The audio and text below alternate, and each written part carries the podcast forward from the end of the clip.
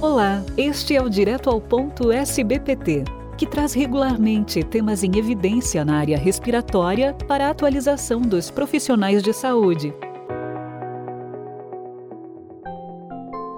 Nossa convidada é a doutora Regina Maria de Carvalho Pinto, coordenadora da Comissão de Asma da SBPT e médica assistente da Divisão de Pneumologia do Instituto do Coração do Hospital das Clínicas da Faculdade de Medicina da USP. Bem-vinda ao nosso podcast, doutora Regina.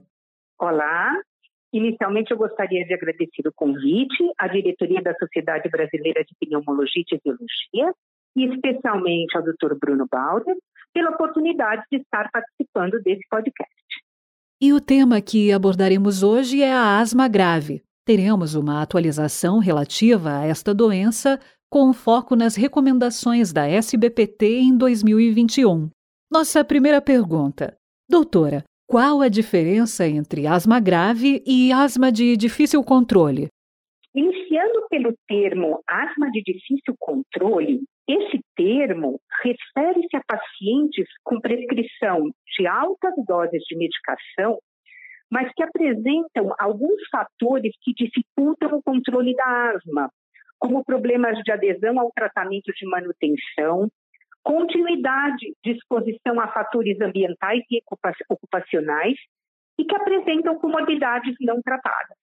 Já o conceito de asma grave que também foi adotado no artigo das recomendações do manejo da asma grave da Sociedade Brasileira de Pneumologia e Fisiologia, publicado no Jornal de Pneumologia, define como portador de asma grave o paciente com diagnóstico de asma confirmado por métodos objetivos, incluindo a história clínica e avaliação funcional, adesão ao tratamento confirmada, equacionamento de exposições e comorbidades que interferem no controle da asma e que, apesar disso, ainda necessitam de altas doses de corticoide inalado, que foi adotado como dose maior ou igual a 1.600 microgramas de budesonida ou equivalente, associado a um LABA e ou um LAMA, e ou que ainda necessite de corticoide oral constante ou em cursos frequentes. Pacientes nessa etapa de tratamento têm implicação de serem fenotipados com o objetivo de seleção para um tratamento com imunobiológico. O que são fenótipos e endotipos e qual a sua importância no manejo da asma grave? Na asma grave, devido à sua complexidade e heterogeneidade, ela pode ser classificada de acordo com fenótipos e endotipos. O termo fenótipo refere-se às características observáveis de um organismo e que resultam da interação de seu genótipo com o meio ambiente. É o fenótipo clínico. O endotipo se relaciona com a via fisiopatológica específica responsável pelo fenótipo, correspondendo ao fenótipo molecular. Tomando-se como base o padrão da celularidade da resposta inflamatória, o fenótipo eosinofílico com padrão endotipo T2 alto pode ser alérgico ou não alérgico.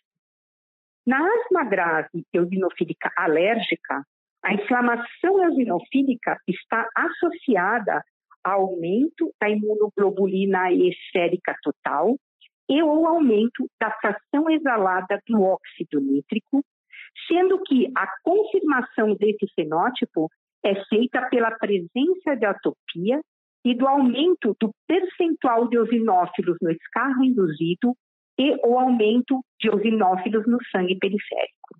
Aqui, os gatilhos são os alérgenos inalados. A presença desse fenótipo em asmáticos graves é acompanhada de exacerbações frequentes e a resposta ao tratamento com corticoide muitas vezes é insatisfatória, sendo que a reversibilidade ao fluxo aéreo pode ser incompleta. Na asma grave eosinofílica não alérgica, a confirmação desse fenótipo é feita pela presença de eosinófilos aumentados no escarro induzido e ou eosinofilia no sangue periférico, mas na ausência de atopia. Aqui, os gatilhos são, não, não são alérgicos, mas constituem-se principalmente de poluentes ambientais ou ocupacionais, irritantes e micróbios. São pacientes que tendem a apresentar maior comprometimento funcional, com limitação ao fluxo aéreo mais grave, exacerbações frequentes e menor resposta aos corticoides. No fenótipo não eosinofílico, endotipo T2 baixo, que pode ser neutrofílico ou palsigranulocítico, a ausência das características inflamatórias T2 pode ser decorrente de diversos fatores não relacionados ao endotipo da asma.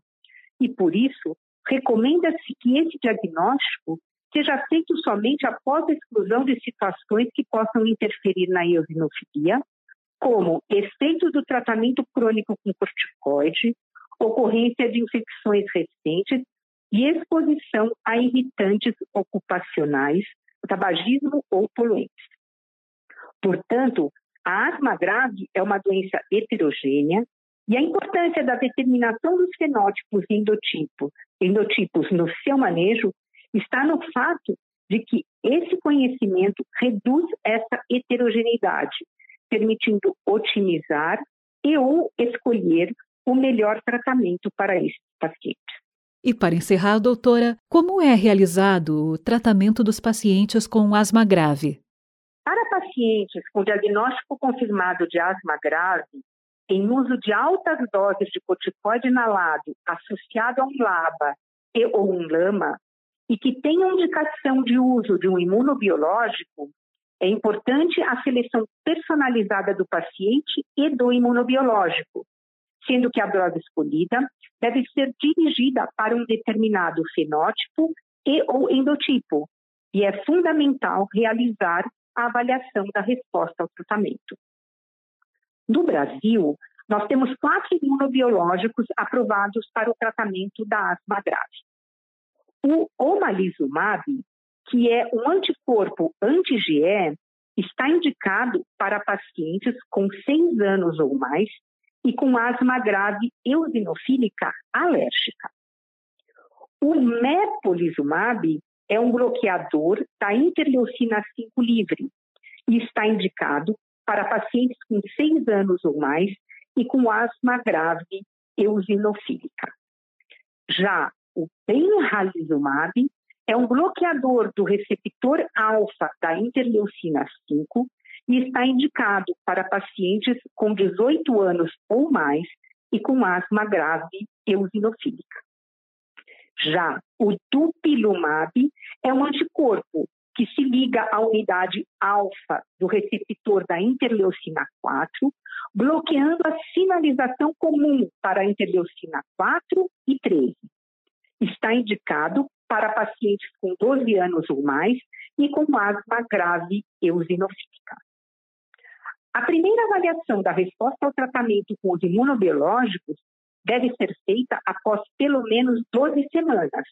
E nos casos de resposta intermediária, a reavaliação pode ser estendida por até 12 meses. Embora, do ponto de vista de prática clínica, existam poucos dados mostrando como avaliar a resposta ao tratamento com os imunobiológicos, o documento de recomendações do manejo da asma grave, da SBPT, adotou o critério de avaliação sistematizada, utilizando dados objetivos, como o controle da asma, a redução de exacerbações e da dose de corticoide oral, e classificou os pacientes como respondedores, superrespondedores e não respondedores. Para os respondedores e superrespondedores, o tratamento deve ser mantido. Para os não respondedores, deve-se investigar e manejar as causas de não resposta para definir pela manutenção ou pela suspensão do imunobiológico e avaliação de outra opção terapêutica. No último ano, nós presenciamos avanços importantes na incorporação de medicações para o tratamento da asma grave no Brasil, tanto no Sistema Único de Saúde quanto na saúde suplementar. A disponibilidade desses medicamentos vai refletir diretamente na prática diária do manejo desses pacientes. No documento de recomendações no manejo da asma grave da SBPT, que foi elaborado por um painel de especialistas brasileiros em asma grave, são abordadas as evidências mais recentes voltadas para o diagnóstico, fenotipagem e tratamento da asma grave, adaptadas à realidade do nosso país. Essas recomendações se aplicam ao manejo de crianças, adolescentes e adultos com asma grave e destinam-se à orientação de médicos que tratam esses pacientes. Vale ainda ressaltar que, devido à complexidade da asma grave, essa abordagem requer experiência e, portanto, esses pacientes devem ser seguidos por um especialista. Nos despedimos aqui, doutora Regina, agradecendo muito a sua participação e importantes informações compartilhadas conosco. Muito obrigada. Eu que agradeço a todos a oportunidade de estar aqui. Muito obrigada. Este foi o Direto ao Ponto, um podcast da SBPT com o apoio dos laboratórios Axê, Beringer Ingelheim, Glenmark e Vertex, sempre com conhecimentos atualizados para você. Fiquem bem e até a próxima edição.